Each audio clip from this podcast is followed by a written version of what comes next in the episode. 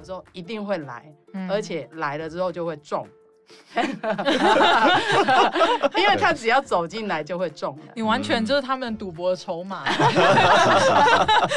很像人肉贩卖，但是一定中。我跟你讲，赌一千呐。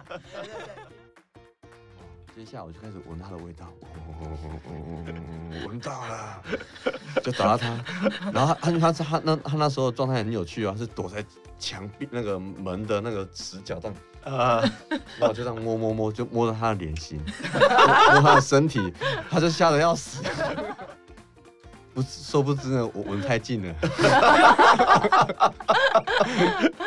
我我我差一点呢。我就看差一点，他就说扭送进去，没错，他就说你这个。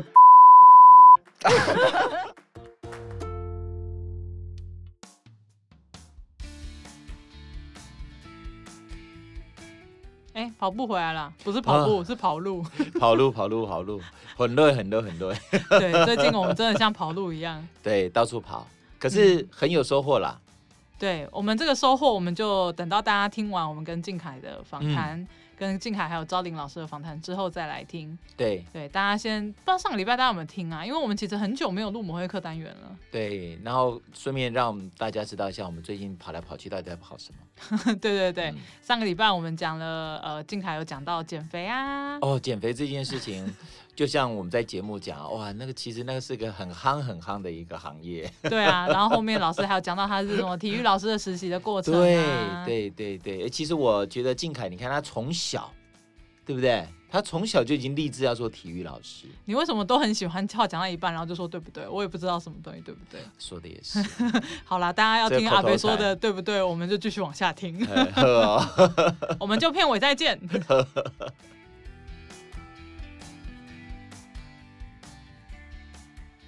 老师，你有碰过就是像这样子的吗？就是你在做呃个案重建的时候，也是他们会就是呃，应该说那个状况应该也是蛮多的吧？嗯，对，我分享一下那个复健智商这个服务哈，嗯，因为其实呃，静凯的经历是真的。在复健智商里面，算是应该是很成功的。嗯嗯，不过老师可不可以先跟我们介绍复健智商是在做什么？呃，复健智商，复健智商这个名词现在比较常听到的，应该是在职业重建。嗯，哎，因为呃，职业重建它基本上是要找一个工作，找一个适合的人去媒合这个工作。是，所以我们复健咨商的主要目的就是要一个呃职业能力评估。嗯，评估完之后再看他适合哪一个工作。呃。然后，然后把它放到工作里面，嗯、因为它有可能是呃各式各类各样的障别，有一些生理上的限制。是，对。那我们就会针对这个生理上的限制在，在呃辅具上设计，嗯，哦、呃，提供它能够有效率的工作，嗯、或者是诶软硬体。那刚才是辅具，可能就是硬体，嗯、那软体可能是工作调整。是，好。但是这样的概念，呃，或这样的服务，如果只用在呃职业上。还蛮可惜的，嗯、因为我们的生命跟生涯，嗯，就我们整个生命，职业只是其中的一环，是对不对？嗯、其实我们更重要的是我们的生活，嗯哼，哎，我们要成为一个什么样的人？嗯哼，所以我就把，哎，特别是呃，我当时呃会去学这个技术的原因，是因为，呃，在我进入学校的时候，就是复健咨商研究所的时候，嗯，职业能力评量开始被。广泛的讨论，嗯嗯，那那时候我刚好是在做调钢琴调音职业训练的专案负责人，那我就在想说，哎，那视障呃视障的职业评量到底要怎么做？嗯嗯啊，因为一般来说都是纸本的呃智力测验啊，或者是一些操作的，就是有一些标准化工具，嗯，然后他们就说，哎，在视障部分呃做起来会是有一些困扰的，哎，那我就是因为这样好奇的，所以就进入了这个。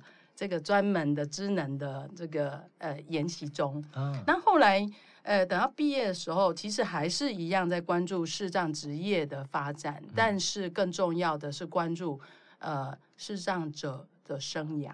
嗯，但生涯在面临视觉障碍这件事情的时候，他生涯变动了什么？那刚好那时候我就遇见那个静凯，嗯，那是怎么遇见的呢？呃，我之前我们都会投入一些那个身心障碍运动，特别是游泳。那我们都会参加游泳训练。我们的池子里面，呃，所有除了听障以外，什么样障别都会出现，嗯、截肢的，呃，智能认知障碍的，嗯、或者是情绪障碍，这些都有。嗯，哎，那有我们刚好那一年就是全运会在高雄，嗯，身心障碍运动会在高雄，嗯，那就有一个那个视障按摩按摩师，他是也是福利协进会高雄福利协会协进会的理事长，就打电话给我说，哎、嗯欸，我们有一个运动员，他。大学毕业，现在没事都在家。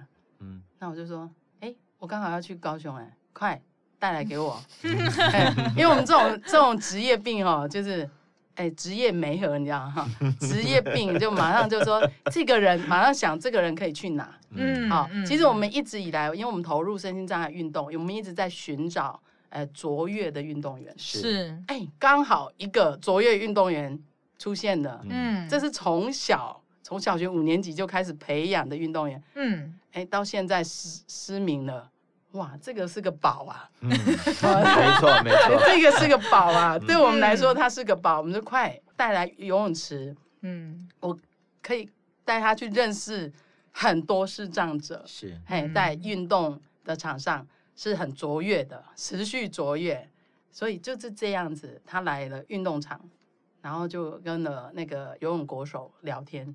然后他们的交流中就说：“你一定要早早的接受视障重建训练。”是，哎，对。那他他听进去了吗？你觉得？静凯听进去了吗？还没，还没。对，他犹豫了。嗯，因为他刚才已经讲了，说他在实习的历程中，他仍然想要成为一个优秀的运动教育者。是，他尽了所有的能力，但是最后在实习结束的时候。他有获得了任何可能成为老师的机会吗？并没有，嗯，因为大家还是在提出很多的疑问，质疑。这个质疑可能不知道是从何来，但是他们直观的认为，视障者在一般的环境中一定会遇到障碍。是，我听到了这个声音，听到了他想要持续成为一个卓越的运动员的声音，嗯，也听到了他想要成为一个。呃，运动教育家的这个声音，嗯，但是怎么样让他可以成为这样的人？嗯，那就是要拐骗。现在可以讲了，是不是？过时效了，对，就过时效，因为十几年前的事，他根本不知道当时在做什么。所以我们就做了一件事，就是先找他来谈一谈。我们就会跟他讲说，如果你要成为。你的梦想，我们在复健之商的历程中都会先确定他是从哪里遇到阻碍。嗯，他有讲的很清楚嘛，就是车祸是。然后我们会去盘点他车祸之前为了这个梦想做了什么。他做了很多事，欸，哎，他什么健身教练啊，什么学程，几乎都快要修完了。对，他是完全准备好，他他只要实习一毕业。他就要去做老师的人，嗯嗯，对，但是就是只是因为视障阻碍了他的前进，嗯，但是我也了解了他，呃，车祸之后他持续为自己做的努力，嗯，他做了任何的努力，还是没有放弃他的梦想，是，但是是现实嘛，哈，嗯，那我们在复健之商中就会开始去盘点我们视障重建资源，他清不清楚视障重建资源到底会帮助他什么？因为大家都会问一件事说，说那静凯这么优秀的人，他还为什么要进视障重建中心？为什么还要学习定向？为什么还要学习生活？然后我那时候他来的时候，他就觉得突然大开眼界，因为我们介绍他的就是定向里面很基础的感官训练，嗯啊，听起来是像好像是在学手杖行走，可事实上不是，是学环境观察力。嗯，对，那我们就是先。跟他沟通，就说你来，我们给你的训练，你是先知道自己还有什么能力，你的感官能力，你的强弱你知道吗？还是你还是着眼在视力上怎么解决？是，他说不是不是，我有很多解决策略。嗯，那我们就说，那我们可以沟通，透过重建训练，我们去调整一下，去沟通一下这些策略，你到底是用了哪些官能？那哪些官能你还没用到？嗯，所以就这样被拐骗进来，因为他其实进来就是想了解自己而已。是，他不是要了解一个盲人，嗯，不是要变成一个很忙碌的人。是虽然训练之后真的变成一个超忙碌的人，但是我们就是跟他沟通说，你要不要先了解自己的状态？嗯，好，你了解完之后，你再跟你自己对话，说我的梦想能不能实践？是，虽然你现在看起来好像是不能，但是我跟你讲，百分之百可以。但是大部分的人做完这个智商的时候，心里是 OS 见鬼了，对，怎么有可能？嗯嗯，但是另外一个声音是认识自己，可以试试看哦。嗯，所以通常就是这样被拐进来了。嗯，这个话术是不是可以来开一个课啊？本学会可能需要一点。可是，所以就是在这个历程中，我们我就去确定，就是盘点完他自己之前的生命经验，嗯，然后确认他最想要做的事，嗯，然后其实我们在。下面其实就是咨商完，其实我都会给各管一些建议。嗯、我会告诉他这个人现在的优劣势是什么，嗯、他的整体的发展可能会往哪一个，就他以前累积的经验会往哪一个部分。但是前提，各管不是要听这个，各管是要听他要到底要不要来重建训练。对，我说一定会来，而且来了之后就会中。因为他只要走进来就会中了，你完全就是他们赌博的筹码，很像人肉贩卖，但是一定中。我跟你讲，赌一千呐，对对对，一定中。为什么？他训练的时候有一些很特别的特质，跟这个运动员是有相关的。嗯啊，老师跟我讲说，哎，这个人奇怪，他是走路会算步数。嗯，他说走路算步数不是还蛮正常的吗？嗯、他不是，他不是只算直线的步数，他是算整个面积。然后我说这是特别了哈，嗯，哎，一般来说我们都说，哎，有些视障者为了知道可以走多少距离，对他就会算几步几步的。对，嗯、对，他不是，他是算面积，这跟他的运动经验是有关的。嗯，他是手球国手，嗯，他要在快速的在一个面上面位移。嗯嗯嗯嗯，好，你理解我意思吗？了解。所以他算完这个步数之后，我们就会提醒他说，你的慢的算法跟快的算法一定不一样。他慢慢的去本体觉开始发展，那这个是很特别，就是运动员的特质。嗯，好。然后另外一个另外一个特质就是他发展的，他对嗅觉超需求的。嗯，因为老师又回来回馈给我说，诶，这个人奇怪。我说那又哪里奇怪？为什么他走在训练的时候啊？我们说要观察各种环境的讯息，他就是要贴着墙面走，贴着墙面。你能想在在一个骑楼上拿着手杖敲着墙面的时候，他又要很靠近那个墙面去闻那个气味？哼，嗯，那我们就说这个实在太诡异了。但是他说他有这个需求，我们定向老师会满足他这个嗅觉训练的需求。嗯，的确，他这样的训练。让他可以人很接近他的时候，他可以闻到人的气味。嗯、他多年的训练之后，他还可以判断出这是几岁的人。哇哇！哎，这个是为什么会有这样的习惯？哎，就是因为看不到啊，就是因为看不到，所以才要探索。呃。有什么可能性？因为我心里想说，是不是因为棒球的场地在外面？哦，并不是，然后闻天气的那个味道。并不是，因为我们在重建训练里面最基础的这个定向跟生活训练，它其实有一个叫感官课程，是它是人类的十一个感官课程，嗯，会运用在生活上的，嗯，那这个跟大脑的，呃，大脑需要去因为这个资讯感官资讯进来整合之后，形成一个图形之后。然后我们会因为应这个图形跟状况，我们会去做行动。是啊，以前的状况我们都是使用视觉嘛。对对对对，所以大家在视觉敏锐度下降，只要下降哦，嗯，哎，你眼镜拿掉，你就可以感受到。对，视觉敏锐度下降的时候，那个大脑的判断会不会失焦？嗯，会会。所以那个焦虑其实是那个时候就开始的。嗯，但是有一个状况呢，我们就很清楚说，如果他持续把所有的能量。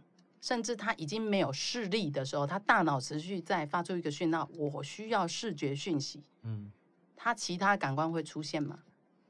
其实会有的。嗯，就像你们讲，哎，好像听觉会变得特别敏锐。对，但是它还是不是十一个感官知觉在平衡的运作？OK，好理解吗？嗯，所以你就会看到视障朋友有一些身体非常僵硬。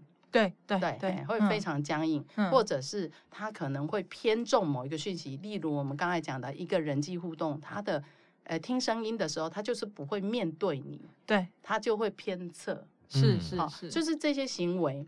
但但是他们就觉得这就是我视力看不到，嗯，呃，就会出现这个行为。嗯，但是我们常常会问呃视障朋友说，这是真的你要的形象吗？嗯嗯嗯嗯。哎，如果你不要的形象，你可以来跟我们专业人员讨论。嗯，你想要的生活是什么？但是我可以提供你一个很基础的感官课程，我们先试试看沟通看看，我们看看你现在的大脑在视力减弱。也不要说完全是针对全盲的，我们说视力减弱的状况之下，它是怎么运作的？嗯，好，我我们先了解我们自己的感官的起点嘛。嗯，那我们再去尝试说这个真的是我的起点吗？嗯，哎，通常我们训练之后，他就说不是我的起点，是是是，但是我有无限可能。嗯，所以呃，静凯上过课之后，就是这可能要他自己去分享，就是我们是训练员，看起来是。他整合能力又更快了，嗯，因为他感官讯息，他会观察更多自己身上的感官，嗯，哎，包括本体觉就已经延伸的太多了嘛，哈，他又发现说，哎，其实他嗅觉可以持续的配合本体觉，持续的发展，是，那他的运动觉更准确，嗯，所以他觉得他整个运作下来的效能更好，比之前他还没接受训练的状况更好，因为他的经验。他会改回头跟我分享，是，所以也是因为这样的经验，我更肯定他是可以回去当运动的教育家的，是，嗯，所以我们就开始又继续挖坑嘛，哦，就是赌一千变赌三千，对对对对对对对。那这个赌是什么？他不相信自己，但是我们帮他找机会，嗯，我们先我我帮他找的第一个合作对象，哦，真的是太难了，但是就是要用到他的专业。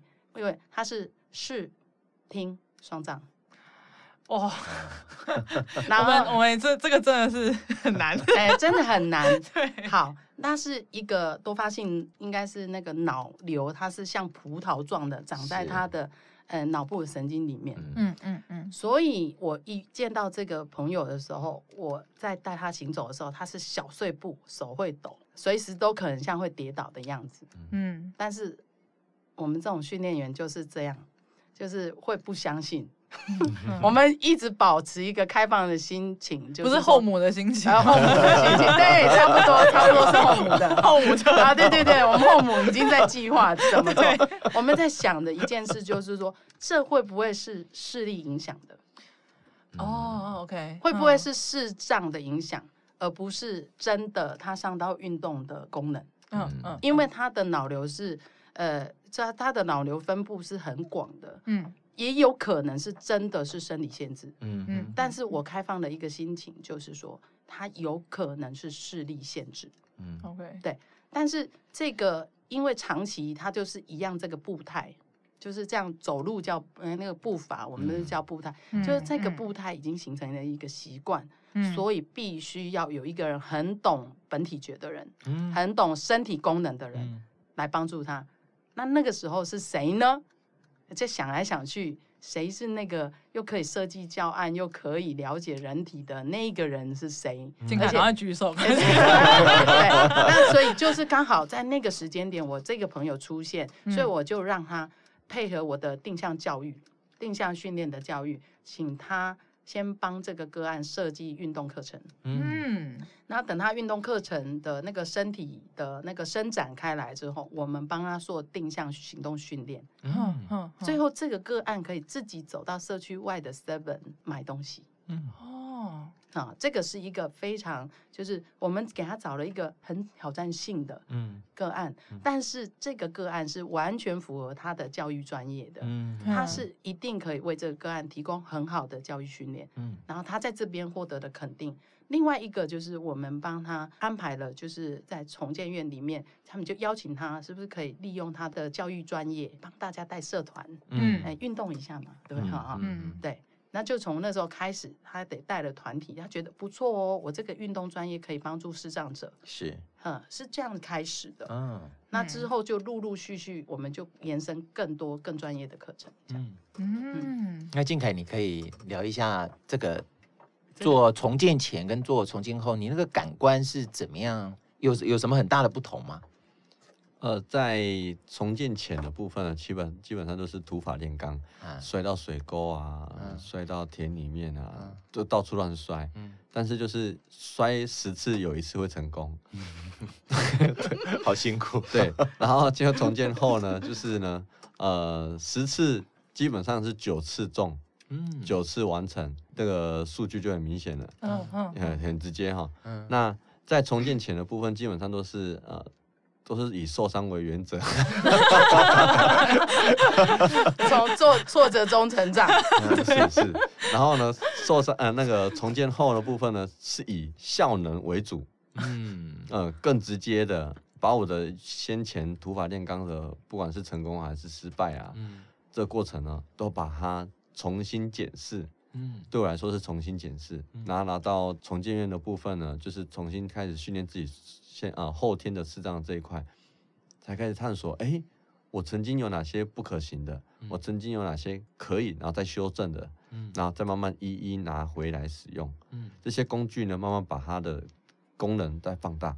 嗯、因为呃，很多的像，比如说本体觉啊，或者是听觉、嗅觉啊，这些能力基本上我根本不了解。嗯，我只我是懂得如何训练自己。嗯，但是如何训练自己呢？有时候会变成是。我知道肌肉啊怎么训练，我知道骨骼怎么去调整啊，嗯、啊，我知道身体的体能，甚至营养这部分我知道怎么调整，但是我就没办法知道我的感官要如何去训练。嗯，对，嗯嗯、这个是一个很细微的一个探索。那到了重建后呢，开始训练我自己的时候，赵林老师他刚刚有提到的嗅觉，哎，他发现这个嗅觉越来越像。不是不是人在做的那种模式，我我我的室友呢？我我 真的，等一下，我继续室友室友部分，听听到会很震震惊的。嗯，我们在室我们在宿舍里面玩那个，有点像玩躲猫猫啊。宿舍啊有很多间嘛，对不对？很长嘛，是长条的。那因为我们那时候那时候是长条的宿舍。然后呢，我在 A，然后他在 B，他的 B 很远哦，是在下一个楼梯的。嗯、然后我在 A 是就是也是也是也是后面的楼梯，我们就玩躲猫猫。接下来我就开始闻它的味道，闻到了，就找到他。然后他他他他那他那时候状态很有趣啊，是躲在那个门的那个死角上。啊，然后我就这样摸摸摸，就摸到他的脸型，摸他的身体，他就吓得要死。有没有那个视障杀人魔题材的 电影？对，那我就跟他说，我找到你了，好像啊，好可怕。他他吓得要死。对对，那这个是一个很直接的过程。那当然还有另外一个，就是在户外嘛，就是已经走出环境外面了。我记得还有一次很有趣。就是因为我这个鼻子哈，有时候是好也是不好，差点就带去被抓去警察局。原因呢，就是因为我在刚好是在那个西门町这边，嗯。然后呢这边有个警察局不在旁边嘛的六号出口，对不对？大概让你们有一个定位点，一号，一号，哎，一号出来，红楼那边，对，那边就有一个号码，一个牌子。那我要走到六号的方向，然后呢，因为我找不到斑马线，嘿。怎么办？你就看不到。嗯，因为那时候定向还没学好，没有学得很很精准，这样，那我就想了，哎、欸，我有个专长鼻子，然后呢，又跟着女生很多，然后呢，女生最年轻的女生最喜欢做什么事情？喷香水。啊，然后这样，不，是说不知呢，我闻太近了。我我我差一点呢，我就看差一点，他就说扭送进去，没错，他就说你这个大，大变态，然后被赏了一大一大巴掌。啊，真的啊，对。然后我真我就不知道，因为我我还没办法抓那个距离。哦，OK。然后又闻太近了。然后，然后静凯又有一个我觉得很厉害的地方，就是你你因为你那个动态视力还蛮好的，就是我们讲话的时候，你真的头会很快的撇过来，对到对的方向。你真的看起来不像是这样子，人家一定会觉得你在脱嘴。对对对，然后我我就我就那时候说，呃，不是，我是真的是这样子，我我我我有手册，我有手册。然后他一直不不信，你知道吗？不信，他真的要把我带到警察局。然后到到门口之后呢，我说拜托你，我还 我我就是是这样子。对，然后他说算了算了算了，我还有其他事情，我要我我算了。我的天哪！要是我一定会把你带到警察。我分享一下这个这个呃靖凯的这个嗅觉的有趣的是，我们会做我们会吃桌菜，嗯，对。然后因为他后来有训练他的筷子，他很爱吃，OK，他真的很爱吃，所以他会用那筷子去定位转盘桌子，还有他自己的餐具，他都会定位好。嗯，但是因为他有那个强烈的嗅觉那个喜好嘛，嗯，所以你看菜上了之后，他会做什么动作？他开始他靠近去闻吗？啊，对，他靠很近。你有没有戴口罩？现在防疫期间哦，靠得很近。那你想啊，那个就是很像一个小狗的那个动作，你知道吗？我们一直都没有把这个字讲出来。对，小狗真的。那我就会跟静凯讲说，嗯，我觉得你并没有很善用你的那个感官技术。嗯嗯嗯，对。那为什么？我就说你试试看，你正常的坐着，用筷子测量一下那个跟那个距离，嗯、你有闻到吗？嗯、他说很弱哎、欸。我说你试着看，用那个手稍微扇一下风，嗯，就是把那个味道扇引引到你的鼻子前面，有没有比较好一点？他说有。我说你可以再测量一下，你身体往前多少距离，你这个扇的这个动作，你可以闻得比较清楚。那如果可以跟我们一般人一样的。动作，你是想要这个这么特殊去引人注意，还是想要就是很自然的，你就可以知道那个菜是什么？嗯，他想了一下，因为这个为什么会特别跟他提这件事哦？是因为他的女朋友，他说：“哎，我快受不了他，他吃饭为什么每次都要像小狗一样？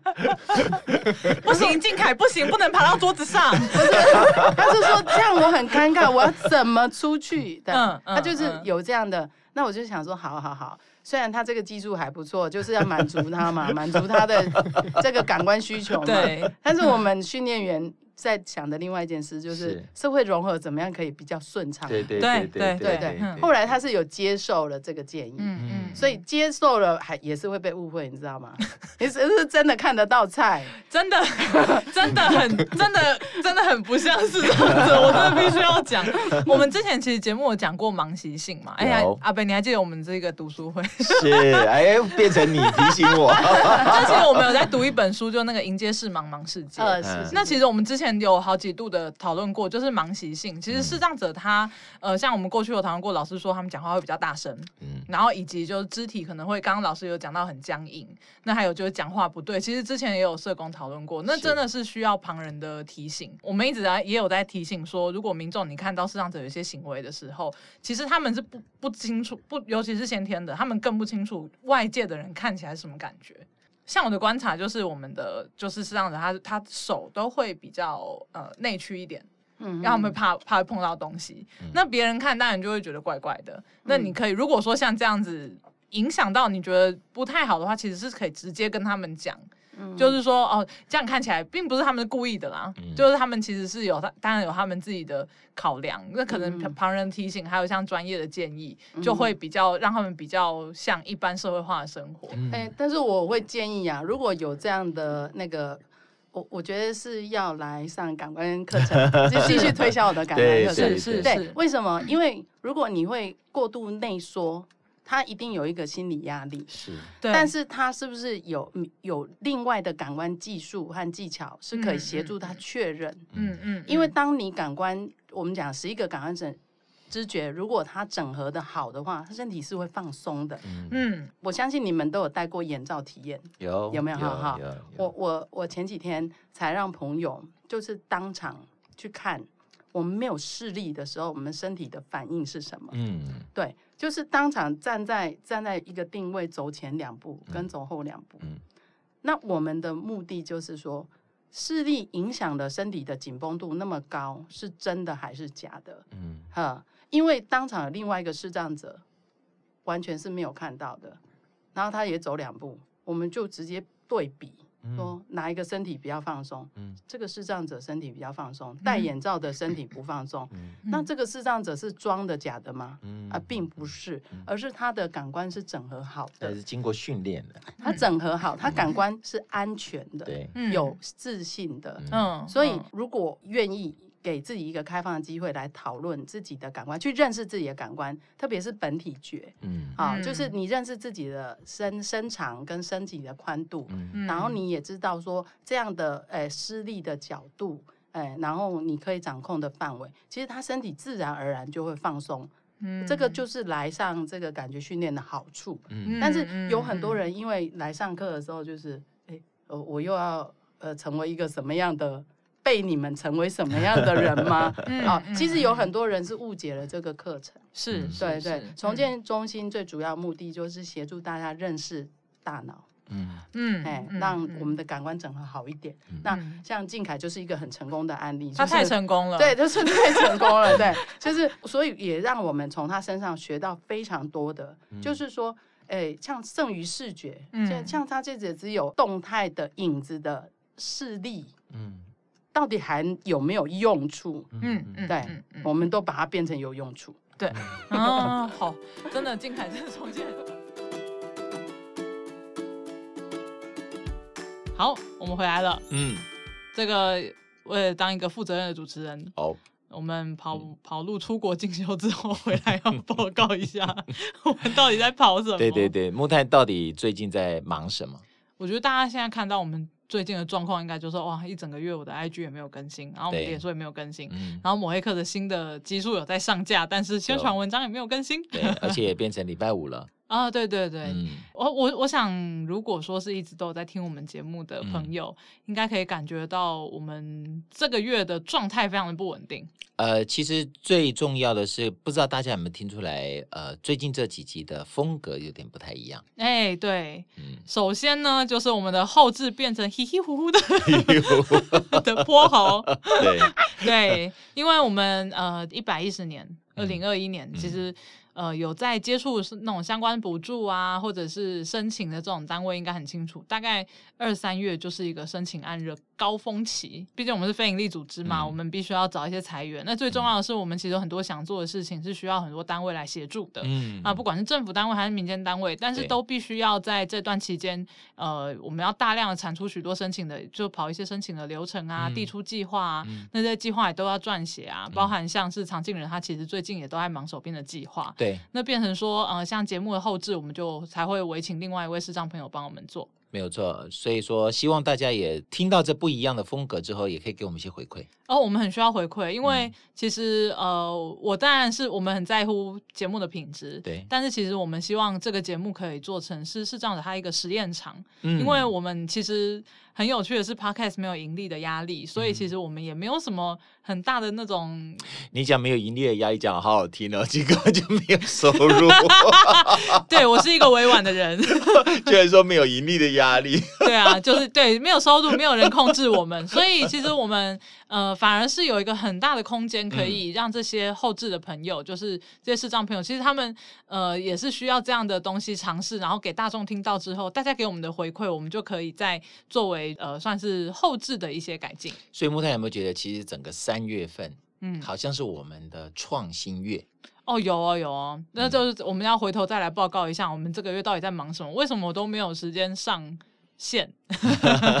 我们创新了什么？最关键、最想要跟大家说的就是，我们今年还是有办职训。嗯。职业训练的课程，嗯、那去年其实有很多朋友可能有看过，就是我们的广告。过去的课程我们都是着重在说，哎，让视障者如何使用电脑，不管是成为讲师啊，还是变成行政人员等等的，他们可以有一个多的职业选择。嗯、我想这个在呃我们老听众或者是听过我们的，应该都知道，大概会在这个地方。嗯、那今年呢，我们的职训案做了一个非常新的突破，嗯，完全不同，嗯，也就是我们要培训呃后置音档的人员，对。这是我们一直很想做的哦。呃，我们学会其实做有声书已经非常多年，因为我们叫有声书学会嘛。嗯。呃，我们以前也有在上这样子的一个培训。嗯。可是因为早期其实有声书可能在整个的发展过程并没有接得很好。呃，没想到 COVID nineteen 之后啊，不管是读墨啊，或者是 Podcast。我们都可以看到哇，从去年，尤其是去年啦，嗯，它那个成长幅度之陡啊，之翘啊，真的是让人觉得很惊讶，也让我们想到，哎，其实我们过去所做有声书的这一个部分，是刚刚好可以在这个阶段可以接进来。也很幸运的，就是去年刚好年初在 Podcast，大家还没有这么多涌进来，嗯、就刚开始起步的时候，我们开始进来做 Podcast。谁那么有智慧呢？呃，哎，你这样子 say 梗，我不知道该怎么回答你。就是恭维黑类狼啊，没有，不是不是黑黑的那个，这完全是因为阿北的，嗯，阿北的全力支持，真的是阿北全力支持。我那时候根本搞不清楚 Pocket 是什么东西。对，那个时候就是我那时候买 iPhone 了没？我还没还没买 iPhone 哎，还没你你一直叫我去做，但你根本不知道这是什么，我后来才知道，我后来才知道你什么都不知道，你真的是装傻一流哎，哎对对对，装懂专家哎，对对啊好赞哦，你好棒哦，对不对？我应该去卖卤味啊，好大一桶。OK OK，反正就是我们就开始做这个节目，那节目当然一开始其实有最最初我们想要做的是。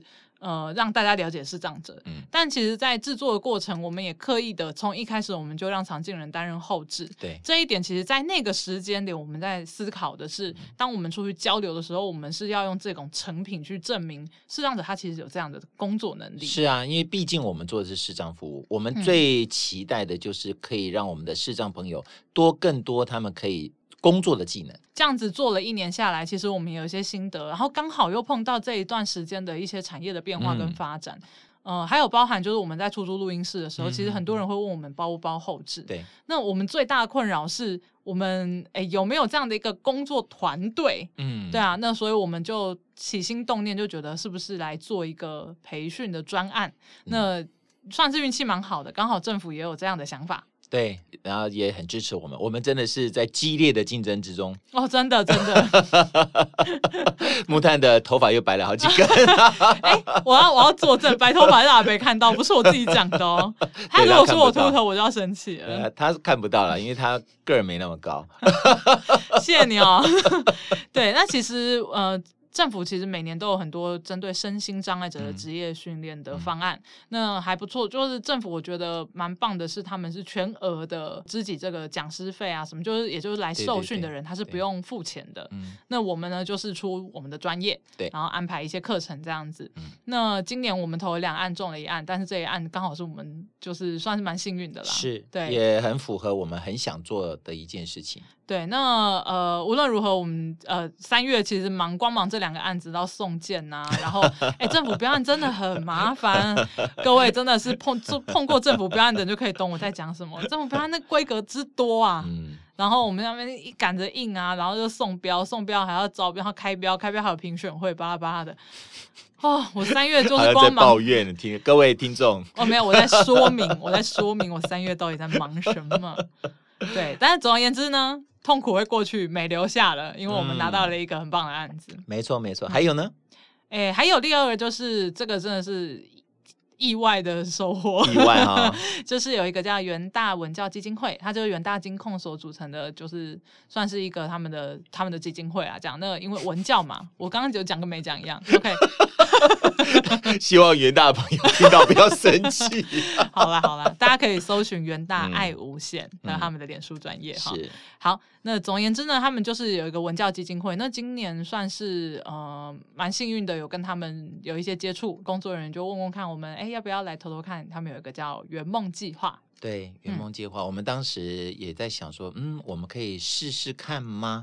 有的时候会想做的事情很多，到底能不能被看到？嗯、尤其是像我们在过去在很多宣传的过程中，我们也可以听到，也可以感受到，包含在做节目，我们遇到的瓶颈都是：到底有没有这么多人在乎这个议题，了解这个议题？我不知道有多少听众是因为听到。那个解锁地球的上杰介绍我们而过来的，是啊、但是因为解锁地球的上杰帮我们介绍了，就是简单介绍我们学会之后，嗯、其实我们学会有多一些支持者，是，有非常非常的感谢上杰，因为上杰在了解我们议题的时候，其实跟我花了非常多时间聊，而且他在写稿的过程，真的花了很多很多的心思。对，但是我觉得也很谢谢这些听到上杰的节目之后，然后来关心我们的人。对我那天看到上杰的 IG。啊，里面 po 了一段一个他的听友写的东西啊，我其实我真的蛮感动的。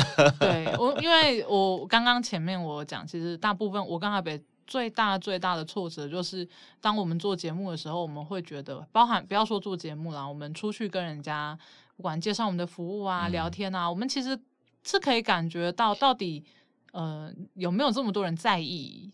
我们在做的事情是对，因为通常会在意这样事情的人都是家属啊、嗯、陪伴者啊，嗯嗯、或者是你在你的生命过程中有碰到视障者，你才会有一点好奇心。对对对，对啊，那这个是呃无可厚非的，这是我们一直都在努力的部分。嗯、那所以我们这次起的这个计划呢，算是呃。对我们的服务来说都是很大的鼓舞。嗯，那我大概简单介绍一下这个计划内容，大家了解好了。嗯，好啊。嗯、我们就是呃，我们去年其实去拜访了很多视障的小朋友，全身走透透。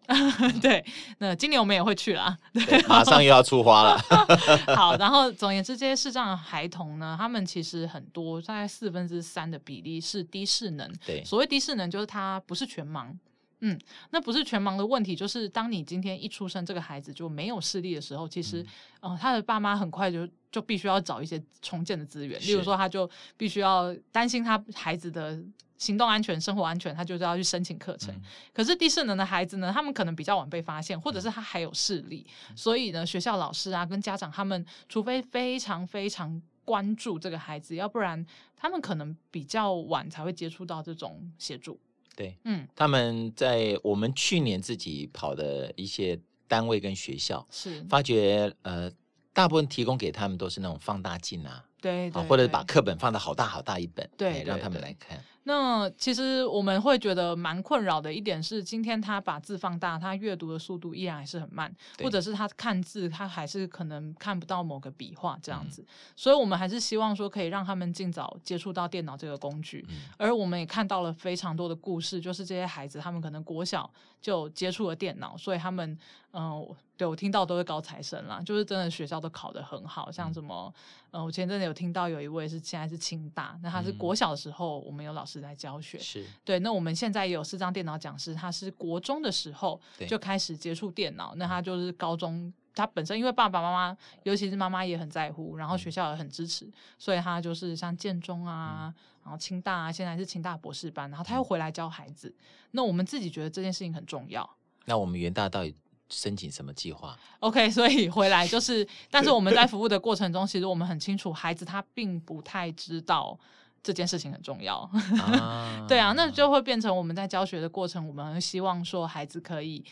多一点时间练习，嗯，他他可以上我们的课，可是他如果在家里多一点时间练习，获得成就感的话，嗯、他或许就会感觉得到说，哦，原来我学习这个，我的眼睛就不会这么累了，嗯、我读书就会快一点了，嗯、我可能可以自己上网了，要不然很多孩子他可能，呃，就是上上 YouTube，然后放播个影片这样，他们可能不太能够看字。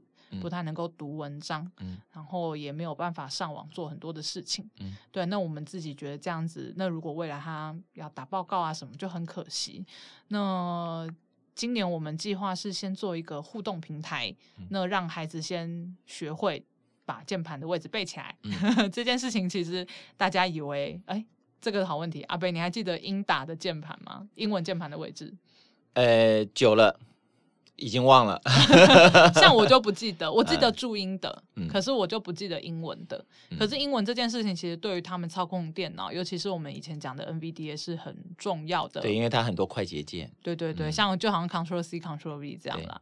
所以我们是希望说，初步先让他们呃在家里学着背好键盘。这大家可能会觉得是一件很简单的事情，可是大家要知道，当这个孩子他没有意识要做这件事的时候。这个距离是很远的，从不会到会。嗯，他还有另外一个很重要的目的啦，因为我们呃视障学生的资讯教学都是采远距，因为毕竟他们都在全省各地嘛。嗯，我们的老师都是在台北。嗯，那远距的课程，因为他们都是在利用学校的呃上课时间，学校上课时间它是有限的，嗯啊，有时候呃一个小时，有时候两个小时。那如果说都是利用上课时间才在那边一一的确认孩子们他到底呃，你比如说你上次学的键盘的位置的进度 O 不 OK？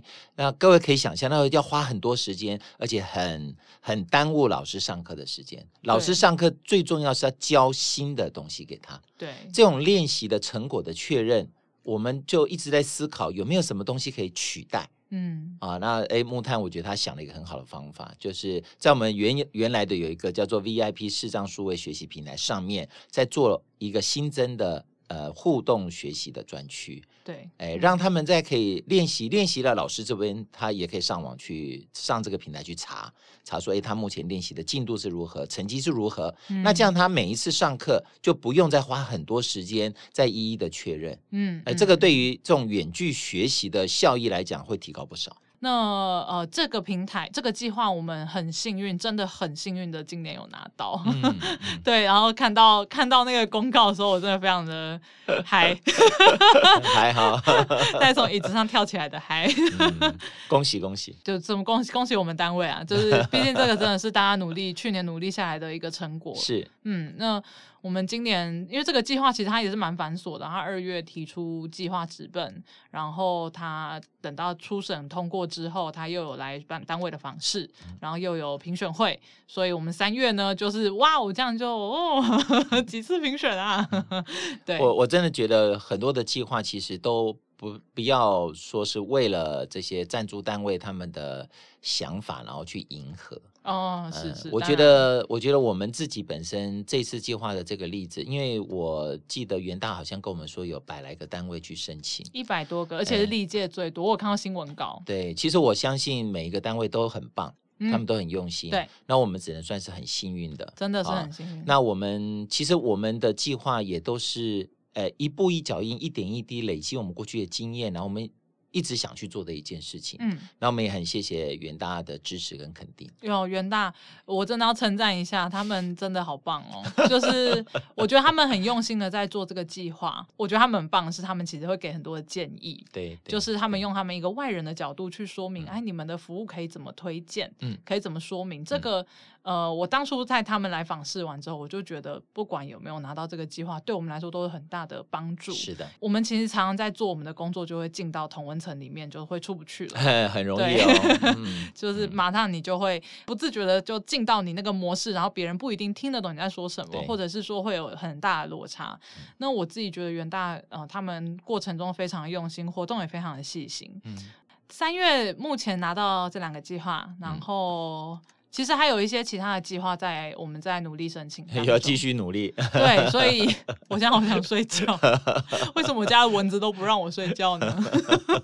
天气变热，我们从天气冷一直写计划、申请计划、送计划，送到天气变热了。哎，真的是好险，计划有过，要不然我完全无法证明我真的有努力。好可怕哦！呃，不会了，不会了，我们就继续的来做创新。继续来做实验啊！对啊，对，哇！不要打哈欠，我在叹气。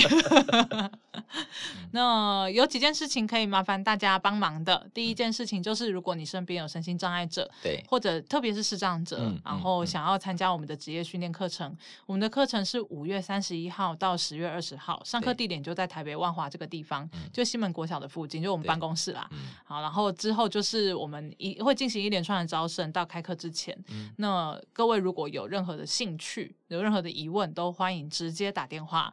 零二二三八九四九一五转分机十一吕小姐，谢谢。